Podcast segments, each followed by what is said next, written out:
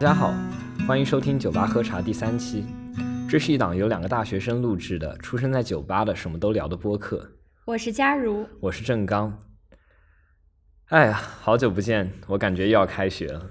这两个月实在是过得有点过分快乐。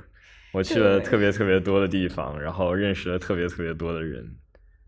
我这个暑假一共去了五个地方，然后感觉而且从六月份一直放到九月份，还没有暑假作业，特别爽。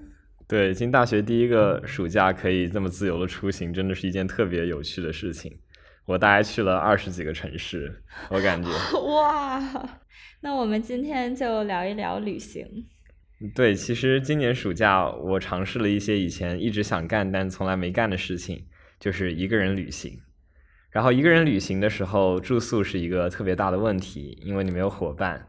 所以在南京，我就选择住了青旅，真的是一个特别新奇的体验。我一直对青旅的印象是停留在那种，呃，有很多人做乐队啊，或者和一帮朋友然后聚在一起，一个特别快乐的地方。但同时可能。嗯，我一直不敢去住的是，因为我可能对他有一些固有印象，我可能会觉得有一些危险呀，或者一个女生住的话，嗯，会不知道怎么处理好和同住人的关系之类的。啊，其实住青旅从高中毕业那个暑假我就一直开始期待了，然后到这这一次暑假才开始实现的原因，可能是因为之前去的地方不够多，而实际上青旅确实是一个非常新奇的体验吧。就是真的遇到了很多人。我之前看刘子超的游记，他写自己在西亚和中欧的旅行经历，很多就和情侣有关。因为他一直是一个人个体作家，然后一个人在外面旅行，所以他出去一般为了节省经费，包括也认识更多的人，他就一直选择住在青旅。他一共写了两本书吧，标题都很喜欢。我记得有一本书的标题叫《午夜降临前抵达》，就这两本书都很有故事。这一本是我关系最好的朋友送给我的，另外一本是我很喜欢的一个老师送给我的。真的很喜欢这两本书，因为他们从标题到内容都特别的有意思，然后几乎没有一个地方是我去过的。然后看作家的笔下写这些书，写这些内容，就让我感觉特别的愉快。他是怎么描写的呀？他就相当于是纪实文学，然后他会讲我今天在青旅碰到了一个什么样的人，然后和他一起在街上 city walk。或者说，就是和他去旁边的饭店聊聊天，他会到每一个餐厅、每一个酒吧，然后每一处地方，甚至是和每一个的士司机就聊天，然后他会把一些有趣的经历写在书里面，包括他从哪到哪是怎么坐车的，然后那个司机怎么跟他搭话，他们聊了一些什么有趣的话题，如果都有意思的话，他就会把它输入到书里面，然后我就会看到它。哦，我觉得我应该也会很喜欢这一类的书，被安利到了，因为我就是有的时候觉得看别人的生活真的很有意思，然后这种书就特别像翻阅别人的日记一样，然后我特别感兴趣。对，我本来觉得这些书我自己肯定不会买，但是收到之后，事实上证明我就特别喜欢它，所以我很喜欢的一类礼物就是书吧。我感觉，不管是平常生活中的随手礼，还是说生日礼物，我经常会送我的朋友们书，也经常会希望能收到一些很冷门的书。很荣幸，我也收到了一本。而且我觉得你说的这种邮寄还有一个好处就是。嗯，通过别人写的内容，也可以联想到一些自己出去旅游的经历。我就是你刚刚说到，比如说他描写和司机怎么样聊天，然后我就想到我这个暑假去重庆，然后那边的那个黄色法拉利，就是个出租车特别有名嘛。然后我也当时和司机聊天，我就觉得看别人的这些，然后也能回想起来自己的故事，然后创造一些连接，非常神奇，也很有趣。对，是这样的。然后书里面也会写一些你之前没尝试过，但是很想去的地方嘛。我感觉我和青旅的结缘应该就是从这两本书开始。这两本书就是我高三一直陪着我，然后是我高三阶段最喜欢的东西。我看到他认识这么多人，听说那么有趣的故事，我就感觉我一定要去青旅住一下，真的是一件很有意义的事情。那你去青旅住的时候有没有什么有意思的事情？我觉得还是很有意思的。我在南京差不多待了一个星期，我都住在呃青旅里面，大概叫一间森林青年旅社。然后我听说国内很有名的还有背包十年，他们青旅里面会有自己的呃乐队，会有驻唱歌手，然后会有桌游厅，就是更适合年轻人聚会交友的一个地方。而一间森林就相比而言就非常的冷清，但是它有很好的自习区域和公共区域，就会有很多人在里面一起吃饭，或者说一起办公，然后可能到饭点就出去旁边的店里面随便吃一点，然后也会一起走。我感觉在国内旅行，尤其是在南京这种大城市住青旅，能够接触到的陌生人群体会相对单一一些，就是和刘子超遇到的那些。呃，外国人遇到那些当地老人之类的相比，我住的是四人间，然后我的三个室友陆陆续续的换了超级多。我只记得有一个黑龙江大学的历史研究生陪了我好几天，还有一个汕头的小伙子也待了几天，然后最后一天来了一个来自汕头的狱警，也听说了很多关于监狱里面的故事，嗯，聊了很多吧。然后不管是和室友聊天，还是和青青旅的老板聊天，都聊了很多。然后也认识了一些特别有意思的人，就是因为我南南京对我来说是一个过分熟悉的城市，所以我基本在那里没有出游的欲望，我就待在青旅的咖啡厅里面，然后或者就呃在夫子庙旁边临秦淮河的书店或者其他地方待上一天，然后我就从早做到晚，然后都没有很多咖啡厅厅和书店都没有除了我和店员之外的其他人出现，一个人旅行。在青旅里待着，就享有两种自由。一个自由是你可以随心所欲交友的自由。你如果缺乏旅行搭子，或者说你有几天想找人聊天，那青旅一定可以提供给你这些人选。你晚上只要在外面的长桌上，或者青旅旁边的咖啡厅里面拿本书，或者拿杯酒，或者拿杯咖啡，一个人坐着，就会有社牛的小伙子或者有趣的其他人来找你搭话。真的吗？真的。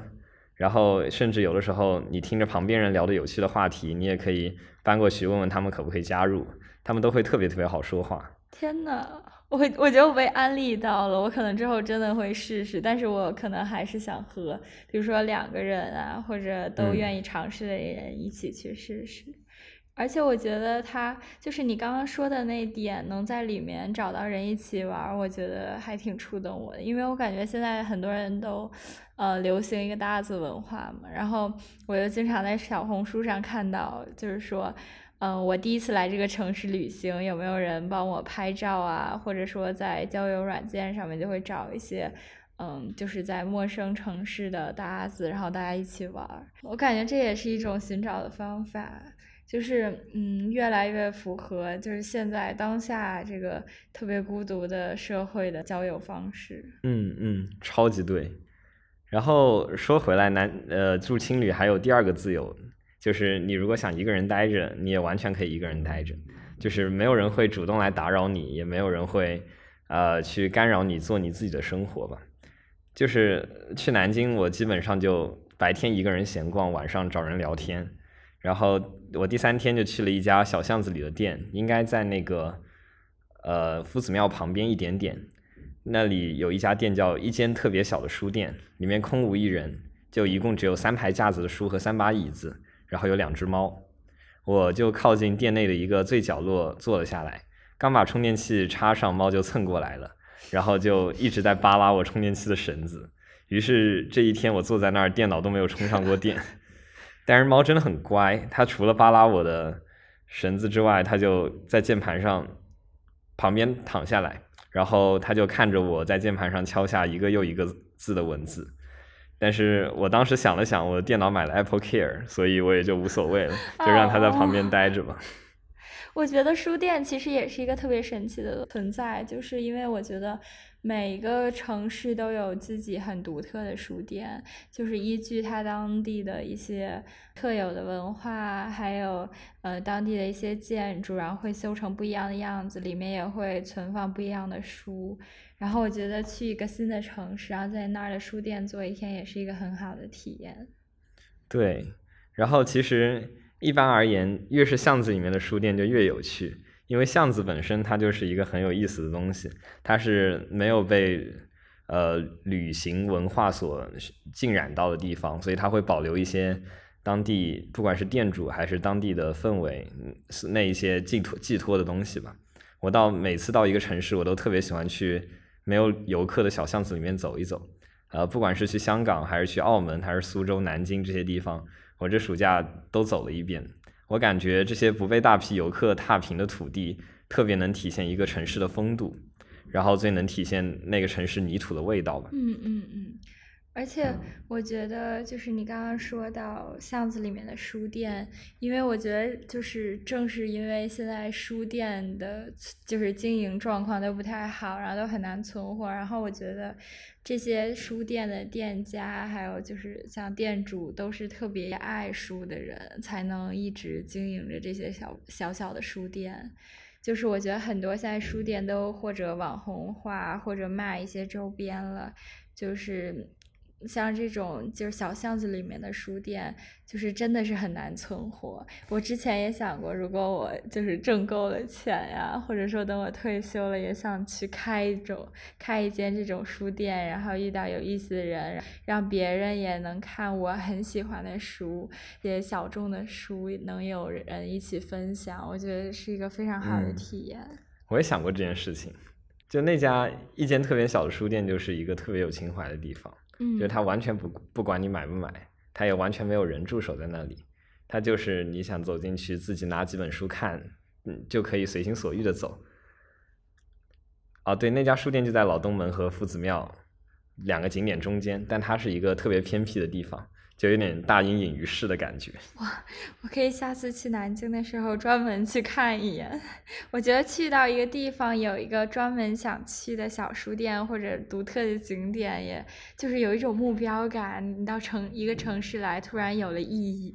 嗯，对的。然后南京还有一些其他很神奇的地方，我感觉就是景点旁边都存在一些无人问津的小巷，在老东门旁边啊，在老门东旁边。就有很多有一条巷子，然后那条巷子里面有很多很有情怀的店，不论是那家前面讲的小书店，还是说只收四十块钱一个人一晚上床费的小青旅，当然我不住在那里。然后还有呃夫妻两个人开的，一共只卖十种饮品的咖啡店，都给我留下了特别深刻的印象。我感觉这就是一个人旅行的关键好处吧。你如果想碰上搭子，你可以跟搭子一起走，但是如果呃，你和他在下一个路口走散了，你完全没有必要抱怨，因为这是常有的事情，也没有什么可惜的地方，因为这就已经是莫大的缘分了。他和你共度了一段美好的时光，而你也总会遇到，而且会在青旅或者在其他地方拥抱下一个人。就是有一种叫什么？呃，屋檐下一起躲雨的关系那种感觉，就是我之前有听到过一个概念，就是说两个人在下雨的时候同时躲到呃一个屋檐下，然后由此聊了一会儿天儿，然后他们认识了。但是就是这段缘分就很神奇，即使不知道彼此的姓名，然后也会对别人日后的生活或许有一些改变，或许没有，但是。就像那个网上最近挺火的，你驻足在这里看了花儿五秒钟就已经够了。嗯，这是一种很美的回忆吧，我感觉。嗯嗯。就仔细想想，就觉得特别开心。一个人旅行确实有不一样的体验，就是而且确实能跟着自己的想法从心所欲。两个人旅行，或者说。呃，这已经是人很少了，但是其实，在观念上的不同也会导致旅行中激化很多矛盾。比如说，我暑假的时候出去旅行，就是可能和我一起旅行的小伙伴也有一点你的想法，就是他觉得大学生旅行就应该像你这样，嗯，像住在青旅呀，然后就是。不但是是呃，就是一方面是呃遇到一些有意思的人，其实他还有一方面觉得这样也可以省一点钱，就是毕竟大学生。然后我当时就想着，我好不容易出来玩了，我一定要 吃好的、住好的。然后他就想调侃我是大小姐。然后我们唯一的就是，嗯，所谓的像他调侃我说的，终于像大学生的旅行的，就是。我们呃坐飞机下来之后，然后从飞机到市中心的路，我本来想着打车，然后但是最后我们选择了坐就是机场巴士，就是很多人挤在一起，然后呃也有那些民工躺着呀，然后我们在那个十二点的机场巴士上面，嗯，就是呃，在静静的、小小声的聊了很久的天儿，我觉得那给我的印象还是很深刻的。他给我讲他在呃外国是怎么样一个人搭车去滑雪，然后一个人住了很久的体验。然后我也讲我高中有意思的事情，或者新来这个大学有意思的事情。嗯，可能就是旅游的时候，那是我们就是体验最好的一个晚上了。嗯，我一般来讲，如果有搭子和我一起出去旅游，就是朋友或者说家人，我会选择住酒店。但是一个人的时候，嗯，对，我会觉得有点无聊，我就会住青旅。这次在南京真的就遇到一个很很有意思的人。我前面跟你讲的那个汕头小伙嘛，他本来是一个汽车销售。然后最近感觉压力太大了，他就辞职，然后带着不多的积蓄，一边打小工一边旅行。他前面就去了西安、长沙这些地方，然后一直都住的青旅。所以像我知道背包十年也是他跟我讲的。然后南京是他的倒数第二站。当我遇到他的时候，他打算再再去一趟西安，然后顺便往南走，就回汕头继续重新找工作。旅游是他的理想嘛？可他也说理想就不能当饭吃。他不仅有生活压力，然后有来自父母的关于婚姻的压力，然后也有住房的压力，导致他不能一昧的秉持着他的理想，这些东西都将他拉回现实。我和他聊各自的朋友，就是聊聊自己的生活。他跟我说，他微信一共有两千九百个好友，而其中两千八百个是客户。我沉默了。我感觉这种就是在我们生活中，其实。离我们蛮远的人，就是在我们的大学校园里面完全碰不到的人，但是在旅游的呃的机会下就能和他们接触，然后产生一个新的连接，然后由此可能也会有一些新的故事。对我感觉现在我们的生活还是太滋润了，就是感觉在享受着大学生活的红利，然后事实上没有思考过很多未来的现实问题，但是在看到他之后，我就意识到。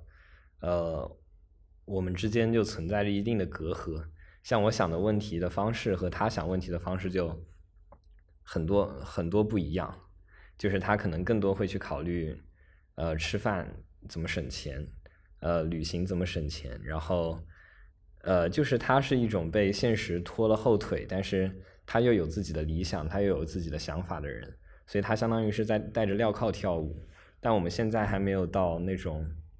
呃，面临太太现实问题的时候，所以我感觉多认识一些他们，其实是有助于我们思考自己的未来的。嗯。然后除了他之外，还有一个很印象深刻的就是青旅对面那家酒店的老板，就他们是做精品酒店的，应该是相当于是四星半吧。然后由于他和这家青旅的老板是朋友，所以就天天过来喝咖啡，天天过来串门。有一天晚上。我喝芬达，他喝百威，我们差不多攀谈了三四个小时，然后他聊自己写诗和写歌的经历，我就会心一笑。你也可以跟他说你写诗的经历。对，我给他看了，但是他的诗比较白话文学，哦，我感觉我的诗有点晦涩，就是相比之下吧，就我当时就会心一笑。我本来想跟他讲，但是他一直在说，他继续讲的就是。我总会过一两年重新翻阅以前的诗歌，然后我觉得他们已经不属于现在的自己了，我就复制一句。他接着讲，就是他也感觉我是写诗的人，他接着讲跟我说，就等你写了几十年诗之后，你就会有这种感觉。我问他是因为心境会有一个循环期的波动吗？他就一直在笑。我感觉他的潜台词就是你太年轻了。然后当晚上我们一起吃了臭鳜鱼。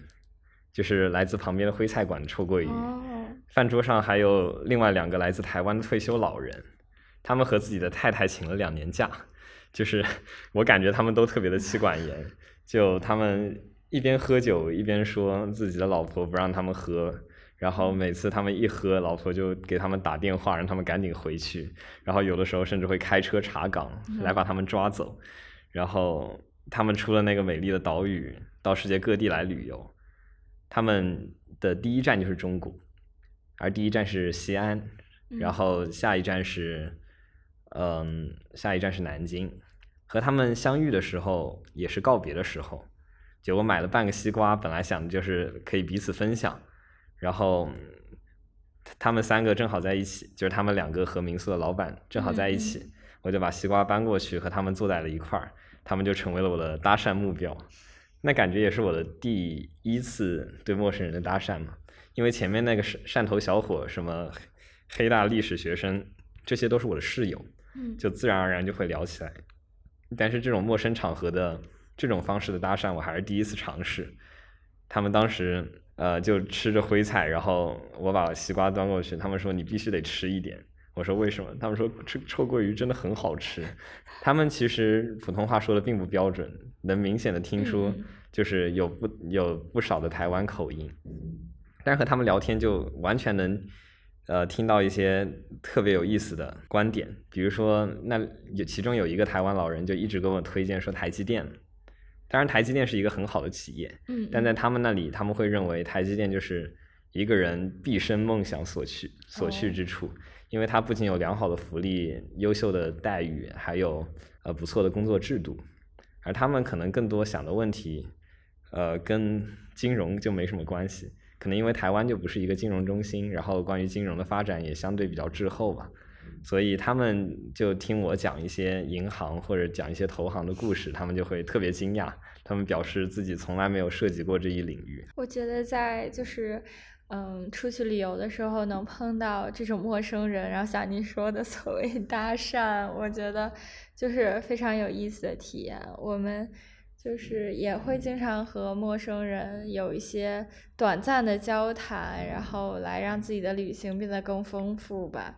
就是我记得我们。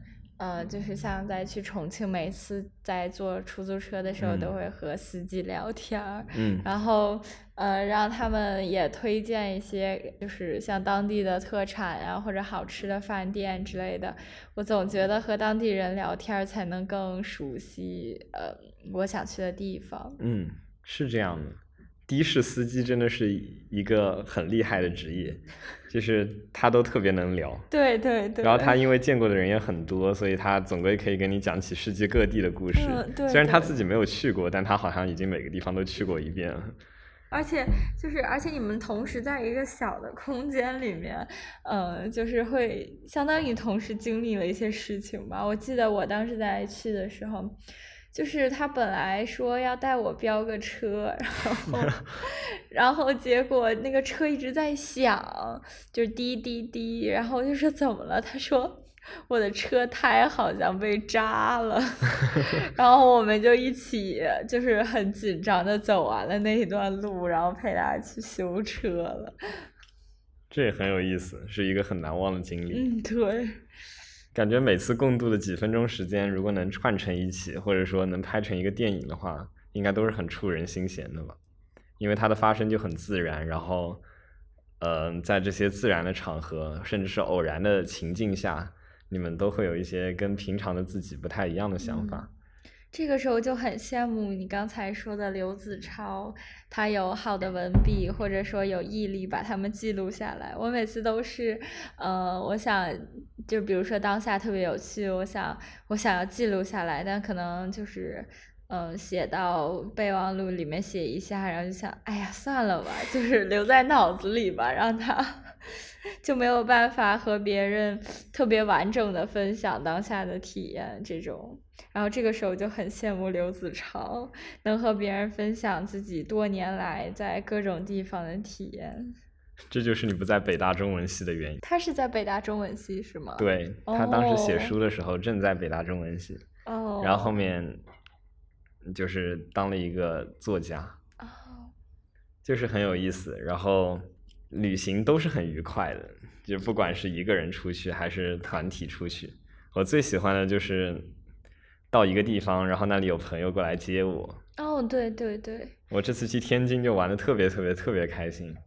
我当天本来是带着特别 E 的心情去天津的，因为本来跟我说好一起去的朋友爽约了，但是我票和酒店都订好，而且已经过了退订的时间。当然，酒店最后我还是没有住。然后我就一个人只身前往天津，但是在路上，我给几个我觉得在天津的朋友发了消息，有一个就立刻说我打车过来接你，然后他又带着我去玩他带着我去 City Walk，他带我走了那个小白楼，走了那个那一片海域，走了天津之眼。我们晚上在那里拍了很多照。然后他真的是一个很有意思的人，他还带我去张爱玲故居。嗯，张爱玲故居有一杯咖啡叫湖蓝橙。我们当时出着好奇，每个人点了一杯，最后发现胡兰成就是喝一口下去你就想哕。我一开始觉得这咖啡做的怎么那么离谱，但是后面越想越合理，倒也就这样了。就是好有意思呀！他放了很多盐，多的好处。他发咖啡里面放了很多盐，放了很多糖，然后营造出了一种特别恶心的味道。我我感觉可能真的和胡兰成挺像。说明有心了，这个张爱玲估计了解了他的这个呃生平和遭遇到的一些男人们。然后和这种朋友出去的好处就是，因为他们都是在都在都对当地特别熟悉。一方面他们可以当导游，另外一方面他们还会当摄影师，而且不需要你去帮他们拍照。原因就在于他们已经在这些地方都拍过了，然后我就一直在当模特，他他就一直拿着手机帮我在后面拍，拍了很多天津的街道，拍了很多天津的店，都特别特别有意思。然后我还记得里面有一只青蛙，上面有一个路牌，就是说老子现在没空想你。天呐，就是朋友多，我感觉就是这个好处，就是你每到一个地方都能像摇人一样叫人出来，这就是好朋友的力量。就是摇人嘛，然后一般摇人比自己带人过去玩会开心很多，我感觉，因为相当于这样就是你被带着玩了，你什么都不用担心，你就跟着他走，他说哪里你去哪里，然后他会帮你安排好一切，不管是去哪里的饭馆吃饭，还是去哪里的景点，还是在哪里拍照。他甚至会告诉我我一个点位，就是说在摩天轮大概离摩天轮四五十米的地方有一个特别特别好的拍照点位。他跟我说你站过来，然后帮我把旁边抢镜的游客赶走，然后帮我留了一张游客照在那里。哦，下次一定也要试试。那你这个朋友也真的很好。对，我跟他算是七八年的朋友了。不过我们就是一直友友情就比较淡，是那种不怎么联系，但是。会在彼彼此朋友圈下面互动，然后遇到有事儿的时候就都能帮一下的朋友。这一次去，感觉跟他的关系又近了一步。嗯嗯。其实很多时候，朋友就可能是彼此帮助之间促进的友谊吧。被帮助的人会感觉很很暖心，帮助别人的人会感觉自己被需要。对对。而且我感觉你们的。嗯，旅行也就是像 City Walk 这种，就非常符合现在当下大家感觉都去到一个城市，更想的是一种漫游式的心态，就是在这个城市走一走啊，然后就放松放松，而不太就是。嗯，稍微抛弃了一些原来可能那种，呃，从头到尾先做攻略，然后什么八点起床，八点五十吃饭，然后去哪哪哪，然后就那种计划特别周密，然后嗯也挺累的特种兵式旅游。对这个问题其实很有意思，因为实际上做攻略，然后正常出游，把作息调的比较阴间，比如十点钟睡觉，八点起床。这种是以前经常的旅游方式，但是以前从来没有人说过这种旅游叫特种兵，反倒是现在由于大方向的旅游就是比较慵懒、比较漫步式的，然后更多的可能想享受生活一样的旅行，所以在那种走马走马观花式的景点旅游之下，那些东西就被称作为特种兵了。我感觉也是一种时代氛围的体现嘛。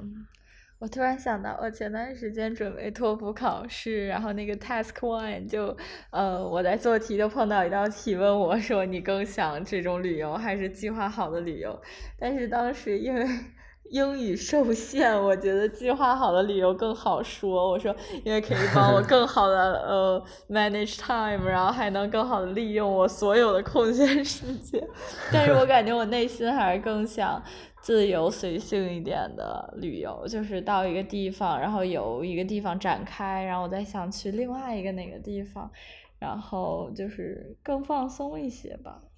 嗯，但是如果想要放松的旅行，可能更多是一个人出发的，或者说一两个好友、两三个好友一起出发。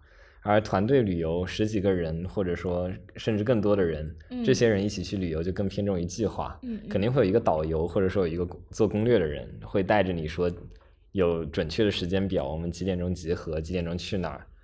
对，就跟跟团似的吧？毕竟人太多，总有一些不一样的意见，就是这样，就是总是不会出错的。对，这种少了，这种旅游就少了一些自由度，然后随之而来的也少了一些深度吧。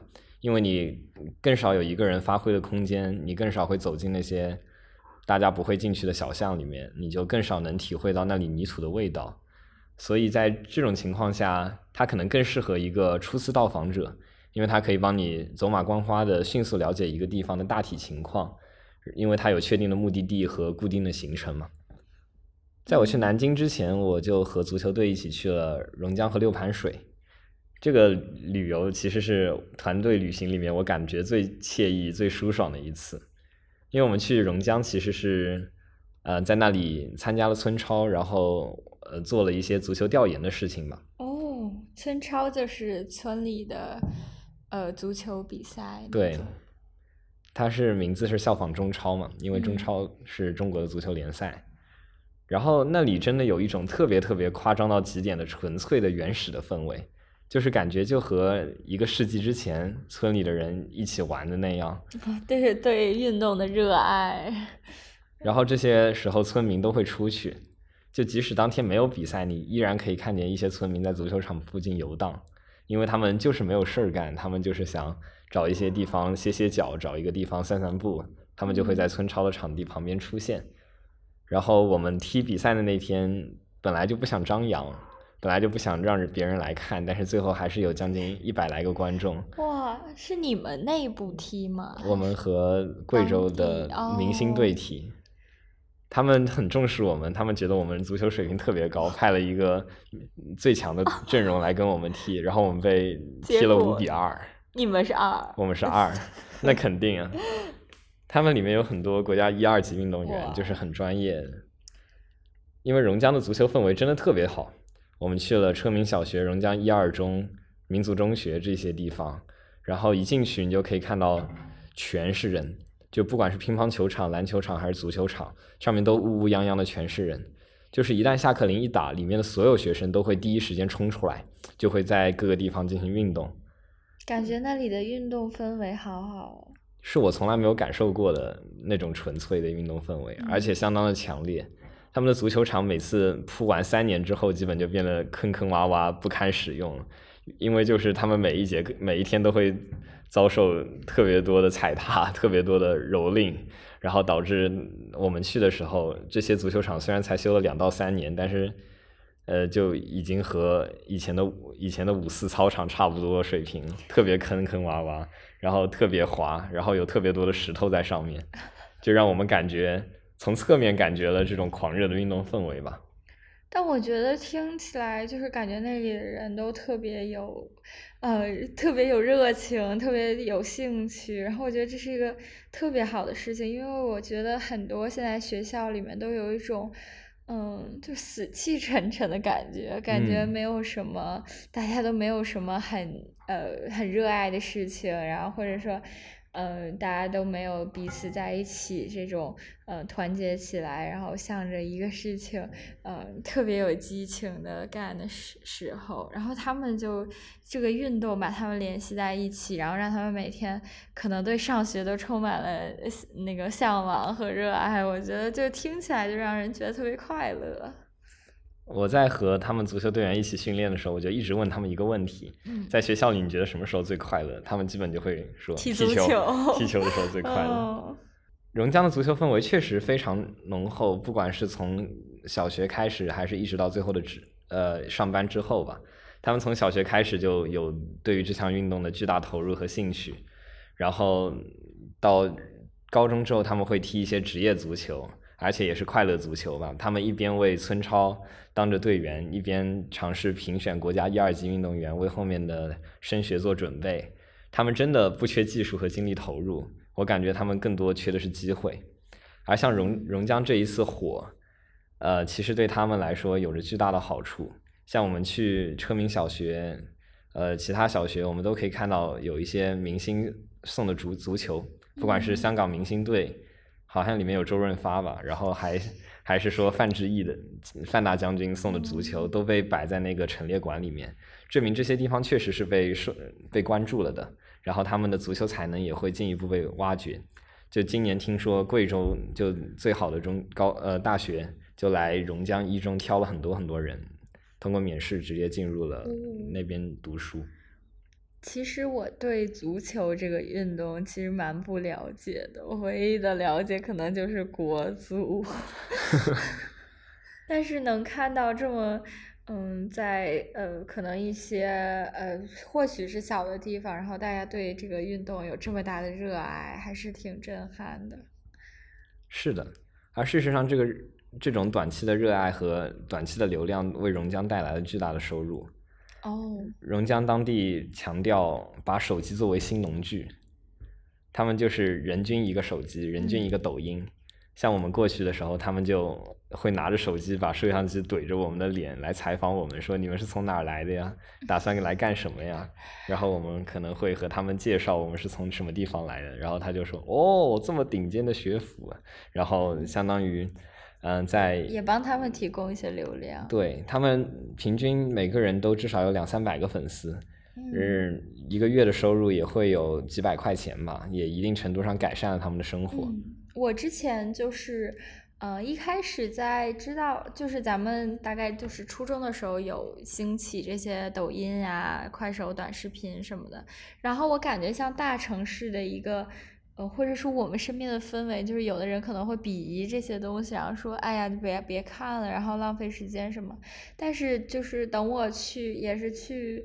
呃，乡村调研的时候，然后仔细想了想，就是这些短视频什么的，对于嗯小城市的他们，或者说一些农民来讲，确实是一个很重要的渠道。现在，嗯，就是像农民，我当时了解到的，就是有很多在抖音上，然后来宣传他们的玉米啊，就是一些经济作物啊，这样才会有厂家来买，然后他们才能赚钱。然后像你说的，他们。嗯，就是足球队啊，榕江啊，他们也会利用这个短视频来赚钱。我就觉得，可能我之前没有仔细思考，只是觉得这是一个浪费时间的东西的软件。就是从另外一个角度看，真的会有很不一样的感受，就是它是真的切切实实的有帮到一些人的。它对于许多个人，尤其更多的是对于地方嘛，都是有巨大的帮助的。对，因为榕江其实它在做一个类似于新媒体的集聚，那集聚使得加上村超的热度，使得榕江短暂的变成了一个流量爆棚的中心。流量爆棚的中心就有内虹吸效应嘛，就有各各种各样的网红被吸引到这边来，然后各种各样的自媒体创作者被吸引到这边来，然后它那里的流量和知名度就会呈几何倍数的增长。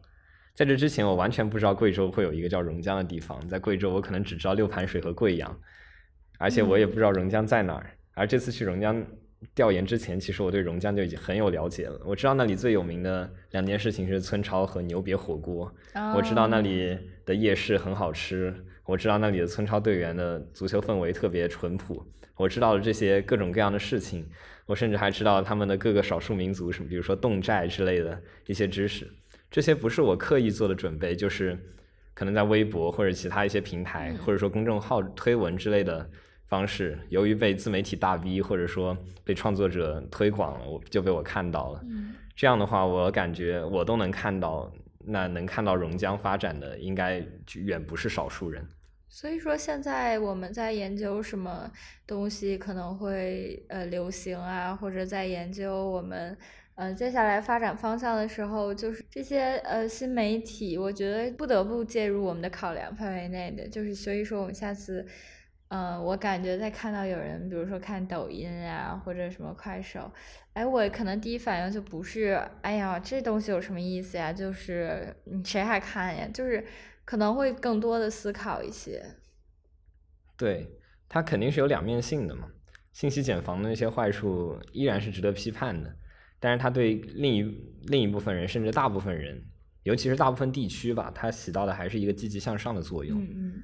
像我天津这一个朋友，他也通过自媒体在做一些流量的引引入，他在做一些代购，不管是小商品的代购还是奢侈品的代购，他都在做。他仅仅是拿课余生活去做这样的一些事情。然后由于他引流的成功，由于他，呃，他懂得宣传，懂得去包装一些商品，他现在，呃的月收入也快过五位数了，我感觉。哇，这是新媒体下小个体的小成功。对，他就说的一件事情是，现在只要能顺应这一个潮流，那实际上能带来的变现，能带来的价值是巨大的。因为他其实也没有投入特别大的精力在里面，嗯，可能就是拿课余生活在做这件事情。但是他在小红书上的发的帖，可能也就五百多的点赞量，也并没有成为那种特别特别火的帖，但能带来的引流、带来的收入就是井喷式的。这让我也想试试了。不过其实还是花时间的。他虽然说用的是课余生活，但是我能明显的感觉到他生活中有一些观念，包括他的生活质量也是有一些被影响到的。嗯嗯。不过说回来，我们足球队包括有一些调研团的教授一直在思考这种村超热度，嗯，它是是不是可持续的？因为这些模式是完全可以复制的。比如说其他地方搞一个村女排。一方面响应了国家号召，响应了顺应了女排精神；另外一方面也符合中国人的审美，那种拼搏的精神，那种奋斗的精神，以及中国本来对排球的关注。那它如果出现在其他一个地方，而其他一个地方把商业氛围搞得更好，把那一些短视频新媒体搞得更好，那流量的中心就会从榕江向新的一个地方转移。嗯。那当这种流量退去之后，那。榕江的村超还会有这么多人来看吗？我觉得是没有的。那它是之后会剩下一些什么东西呢？但那些纯粹的足球氛围，如果呃长时间内都不能变现的话，那当地政府还会支持他吗？那最后村超他会剩下，还会剩下这么纯粹的氛围，还会有这么多参赛队员，还会有这么多球员、美食、观众之间的互动吗？我们可能更多的在思考这样的一些问题。确实，感觉这就像呃，现在舞台鲜花背后的一些嗯黑暗，呃也不是黑暗，就是必须要考量的负面的事情。因为就是这是一个必然的事情，因为突然的爆火也意味着不能长久。因为榕江现在其实不仅仅是流量的中心，它还有点被流量内内卷到了，被被带着走了，有一种被流量反噬的感觉。在村超的场合底下，它有巨多的嗯治安问题，比如说它一个只有两千个座位的体育场，却容纳了将近五万人；比如说它每一次安检都不能安检很透，可能会有各种各样的东西被带进去；比如说观众明明就站在场边，可能会被飞来横祸、天上突然踢出来的足球砸到。那这些治安问题就非常严重了。那还有一些，嗯，可能就是突然爆火，呃，经济和流量，然后带来的本身当地的发展问题不足之间，就是无法匹配，然后就会带来很多，嗯，就跟不上这个发展节奏的问题。是的，包括当地的公共政策也不是一个领先的阶段，而是一个完全滞后的阶段。就像榕江。有的时候日均流量可能会有十万人，但它总床位可能就只有一万张不到，能住的人可能也就一万个不到。那其他九万人究竟睡在哪里呢？那可能会向周边的县城流动，也可能会在榕江的街头待着。那这些人也会造成一定的治安问题吧？嗯。而且如果那些人向周边的县城流动，那可能这些钱榕江的镇当地就赚不到了。他们可能更多的应该想一想。怎么样把村超背后的配套做好？对，我觉得就是我现在想不到什么更好的解决方法，因为我觉得就是这种突然的流量才让他们有呃。吸引到这么多人，然后才会再考虑这些公共政策，然后以及他们这个基础设施不足的问题，然后他们有拥有了爆火的带来的经济收益之后，才能慢慢慢慢的去解决这个问题。感觉这是一个可能在我看来是一个必须要经历的一个阶段。嗯。他们可能经历了这个事情之后，才能慢慢的解决我们刚才提到的很多问题。这不是一蹴而就的事情，我觉得。对，如果想要在刚刚那些所有方面都做得很好的话，可能我们需要一位天才的政治家，或者一位天才的政策制定者。对呀，毕竟哪里能红，哪里能火，哪里需要，嗯，就是像呃榕江这样的改善的地方，也不是我们能一开始就预料到的。是的，包括我也在思考一些问题，就是呃榕江既然强调让手机成为新农具，那最后造成了一人一个抖音号，一人一个手机的这种局面。他们所自媒体所覆盖的领域一定是相似的，那这种他们之间就存在了流量相互竞争、相互竞争的关系。那这种竞争就会导致每一位参与者的收入下降。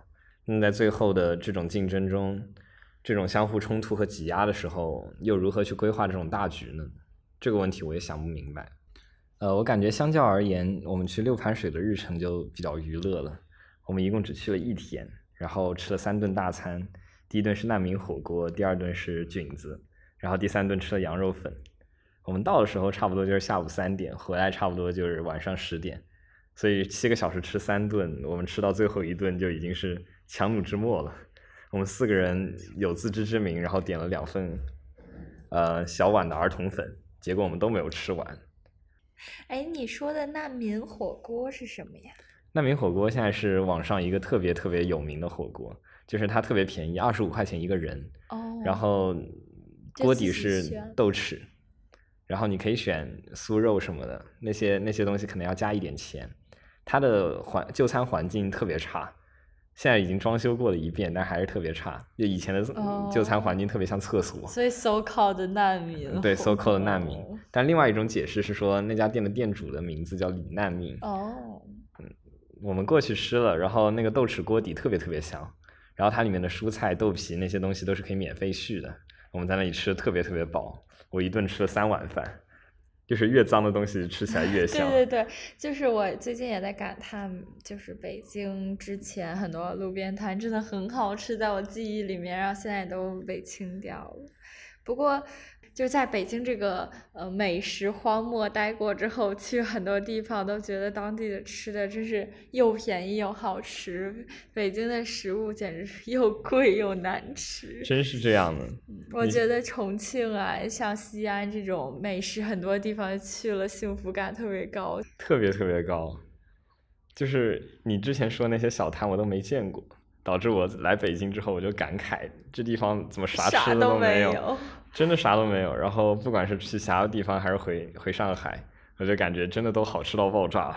不过话说回来，就是我们虽然去六盘水一直在吃，但是在这些目的地确定的途中，我们的体验也没有被确定。就是我们经过了很多地方，我就坐在呃副驾的位置，在一个比较宽敞的位置，一直看着窗外，看那些贵阳的高楼，看那些六盘水的空房。看那些阴暗逼仄角落的烂尾楼，这些都让我感觉特别的触目惊心。就是一个地方的地区工程，嗯，包括一个地方的财政支出，很多都被花在了建设上面，但是这些建设却没有很和他们的需求很好的匹配起来。我觉得这也是值得思考的问题。嗯。我当时去重庆啊，看到他们有很多山嘛，然后山边上也有那种像你说的烂尾楼啊，然后就有很多很多，我觉得在游戏里面建模出现的那种建筑，嗯，然后想起来在榕江的那些体验，榕江街边的小摊，然后那些淳朴咧着嘴跟我们打招呼的村民们，人均四十可以吃得十二分饱的小夜宵店。都是特别别样的体验，就虽然行程被固定了，但是这些体验还是因人而异的。可能就引一句比较老土的话吧，一切的风景都在路上。嗯，对，这句话让我想起来去希腊的时候，我们不小心的坐到了一辆船上，然后并不知道那辆船的目的地驶往哪里，然后我们就到了一个。几乎什么都没有的一个荒凉小岛上面，但是我们在那个岛上看到了我们想看的大海，然后看到了就是所谓在路上的那种场景，看到了嗯一些荒草，看到了一些石头组成的海滩，然后我觉得那个印象给我太深刻了，就是真的是一切的风景都在路上。嗯，你是不是还发过朋友圈？对对对，我感觉印象确实挺深刻，因为看上去特别美好。因为那是一个不知道目的地的船，然后去到了一个我们也不知道那儿能干嘛，然后也不知道什么时候船再来接我们，我们就只能在那个荒凉的岛上乱逛。但那里风景是一种就特别原始的，没有被高楼大厦然后覆盖的，真的是特别特别原始的小岛海滩风景。嗯，真是曼妙的奇遇啊！嗯，我感觉。就这种事情真的很有意思，不过我好像一直没有遇到走错路的 情况。不过有几次就是地铁坐过站了，导致遇到了一些本不该遇见的人。很有意思，因为确定的旅途和确定的风景，感觉都是无聊的。这种在路上的感觉总让人有新奇感。是啊，凯鲁亚克那本书在路上。对对对。包括我们去的那些夜间小摊。本来可能想找一间叫深夜食堂的店，但是我们绕了几个小巷都没有找到，最后在一个呃没有门牌的店前面坐了下来，结果发现又实惠又好吃。嗯，就是这些都是你可以说它无心插柳柳成荫吧，但感觉就是曼妙的奇遇，遇到了一些特别神奇的事情，对，就是缘分。对对对对，缘分。总结下来就是在一个嗯陌生的环境、陌生的地点，然后产生了一段本来不应该出现的故事，确实是缘分。不过话说回来，我们现在又回到了这个让我们熟悉的教室里面，然后回回首过去的这两个月的暑假，我们可能还是有很多感慨，就感觉生活的层次。就在这里体现出来了。突然又要回到哦，我二十五学分，你二十九学分的，嗯，可能会痛苦一个学期吧。又想到最后我们从贵阳回来，有兄弟直接回北京，决决定要上课了。他最后在跟我们分别的时候，他说：“出来旅游纯靠一张嘴。”我感觉我和他的体验就是完全不同的。我去回忆那些旅行的时候。